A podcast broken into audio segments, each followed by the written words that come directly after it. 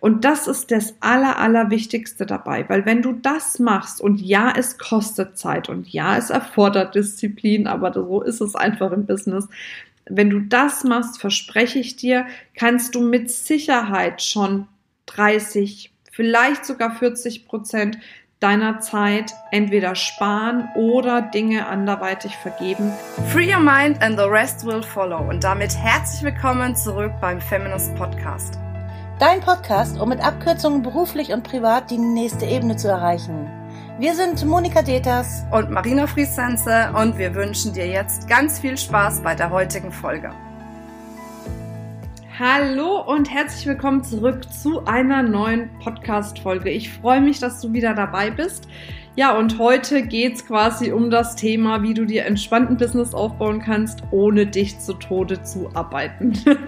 und ganz ehrlich, ich kenne alles im Business. Ich kenne die Phasen des zu Tode Arbeitens, ich kenne die Phasen, wo es irgendwie entspannt ist, manchmal die Phasen, wo es dann nur eine Entspannung, quasi eine Ruhe vom Sturm ist. Ich weiß nicht, wie es dir geht, aber es ist schon teilweise herausfordernd in der Selbstständigkeit, sich ein Business aufzubauen. Wenn du das Gefühl hast, du weißt gar nicht, wo fängst du an, wo hörst du auf, wenn du Aufgaben abarbeitest, plötzlich kommen wieder neue dazu, du fängst wieder von vorne an und so weiter und so fort. Ich glaube, viele von euch, die jetzt zuhören werden, das so ein bisschen nachvollziehen können, worüber ich spreche.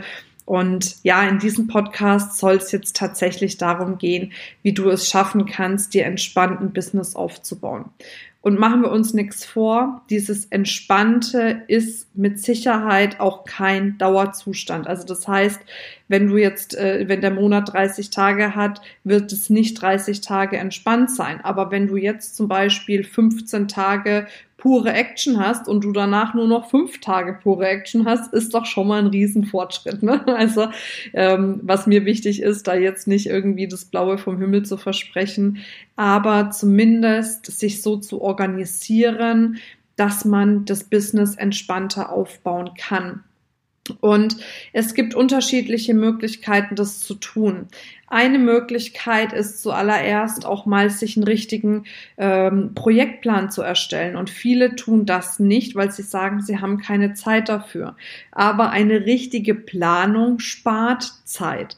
Also wenn du dich erstmal hinsetzt mit deinem neuen Projekt oder am Ende eines Jahres für das nächste Jahr und wirklich mal planst, was habe ich vor und dann dazu schreibst, wer macht was bis wann.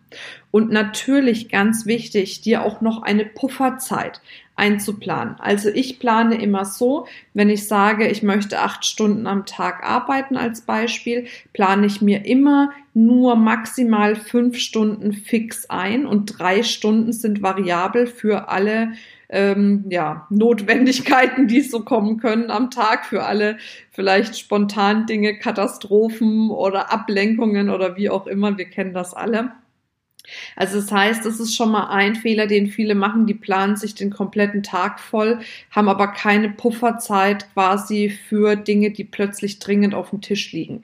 Also plane dir nur einen Teil deines Tages, sagen wir 60 bis 70 Prozent deines Tages sollte verplant sein und das andere sollte dann quasi als Freiraum, als Spielraum sein für Unerwartetes. Das heißt, wenn du dir so einen Projektplan machst, planst du natürlich auch nicht die komplette Zeit ein, sondern da auch wieder nur 60 bis 70 Prozent, damit du noch genug Zeit für die anderen Dinge hast.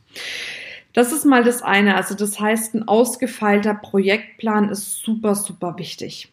Ne?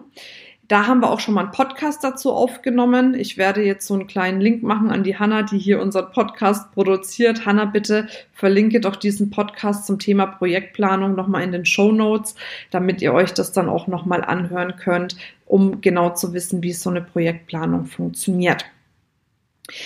Der zweite Faktor, der eben wichtig ist, um sich nicht zu Tode zu arbeiten, ist das Thema Priorisierung. Priorisierung bedeutet für mich herauszufinden, erstmal, welche Aufgaben mache ich den ganzen Tag. Die einmal runterzuschreiben, einmal wirklich jeden einzelnen Step, den du machst, runterzuschreiben. Dann nach einer Woche dich hinzusetzen und zu sagen, welche von diesen Aufgaben musste ich wirklich tun oder welche von diesen Aufgaben hätte auch jemand anderes erledigen können. Ne, das heißt, du markierst dann die, die wirklich für dich wären und den Rest kannst du dann überlegen, den auch mal wegzudelegieren oder an jemand anderen abzugeben. Dann machst du die nächste Kategorisierung dieser Aufgaben nach einer Woche, nämlich nach den Aufgaben, die wirklich einkommensproduktiv sind oder eben nicht weil nicht jede Tätigkeit, die du machst, ist eine Tätigkeit, die dich wirklich voranbringt. Manche Sachen meinen wir, weil, machen wir, weil wir meinen, wir müssten die tun, aber letzten Endes bringt uns das gar nicht weiter. Also das heißt, die erste Priorisierung ist, muss ich das machen oder kann das jemand anderes machen? Die zweite Priorisierung ist von den Aufgaben, sind es einkommensproduktive Aufgaben oder eben nicht. Wenn es keine einkommensproduktiven Aktivitäten sind, dann frage dich wirklich, muss ich das überhaupt tun? Macht das Sinn? Macht überhaupt vielleicht ein Projekt, was du die ganze Zeit machst, wo viel Zeit in Anspruch nimmt? Macht das Sinn? Setz dich mal hin bei den ganzen Projekten, die du zum Beispiel in 2019 gemacht hast und frage dich, welche davon waren sinnvoll und welche davon waren sinnlos? Und hast du vielleicht auch jetzt noch für 2020 Dinge aus 2019 übernommen, die vielleicht sinnlos waren? Ne? Und dann hast du da wieder Zeit, die du reinballerst. Also das heißt, ein entspanntes Business kannst du dann aufbauen, wenn du dich mit dem Business, mit deinem Tagesablauf beschäftigst und wirklich kategorisierst, was macht Sinn und was macht keinen Sinn. Und das ist das Aller, Allerwichtigste dabei, weil wenn du das machst und ja, es kostet Zeit und ja, es erfordert Disziplin, aber so ist es einfach im Business, wenn du das machst, verspreche ich dir, kannst du mit Sicherheit schon 30, vielleicht sogar 40 Prozent deiner Zeit entweder sparen oder Dinge anderweitig vergeben, die dich im Moment ja sozusagen stressen, dass du viel zu viel arbeitest und vielleicht sogar im Worst Case unterm Strich viel zu wenig hängen bleibt.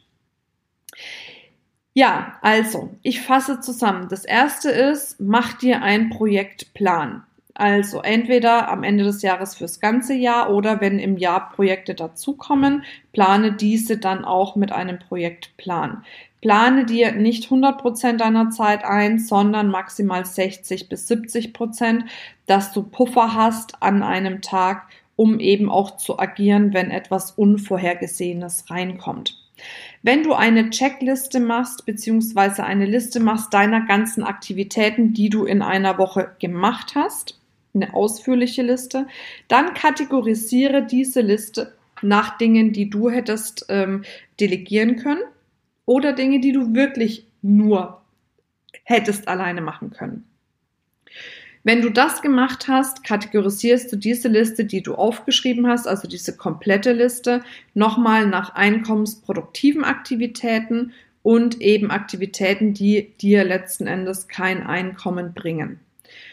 Ja, und last but not least, schau dir an, welche Projekte hast du in 2019 gemacht, welche haben gut funktioniert, welche weniger und welche funktionieren vielleicht in 2020 jetzt weniger, die du dann auch sein lassen kannst. Und ich weiß, es ist immer schmerzhaft, sich von Dingen zu trennen, aber erst dann, wenn du etwas loslässt, kannst du etwas Neues greifen. Und dann ist das Neue vielleicht etwas, wo du weniger Zeit und Energie brauchst, aber wesentlich mehr Erfolg damit hast. Ja, ich hoffe, damit konnte ich dir ein bisschen helfen. Wenn du magst, sag mir doch äh, ja gerne in einer Bewertung, wie dir der Podcast gefallen hat oder welche Aha-Erlebnisse du hattest, was du für dich mitgenommen hast. Da freuen wir uns natürlich sehr.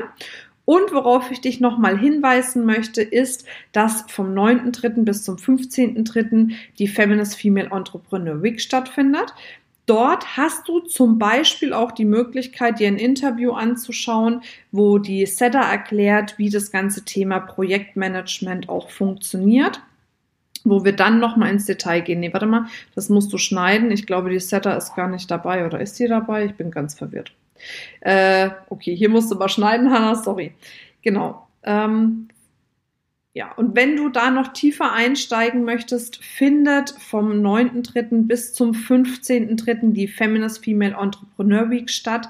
Dort wird es auch um diese ganzen Themen gehen, wie du dir mit Leichtigkeit, Freude und Spaß ein eigenes Business aufbauen kannst oder dein bestehendes Business aufs nächste Level bringen kannst.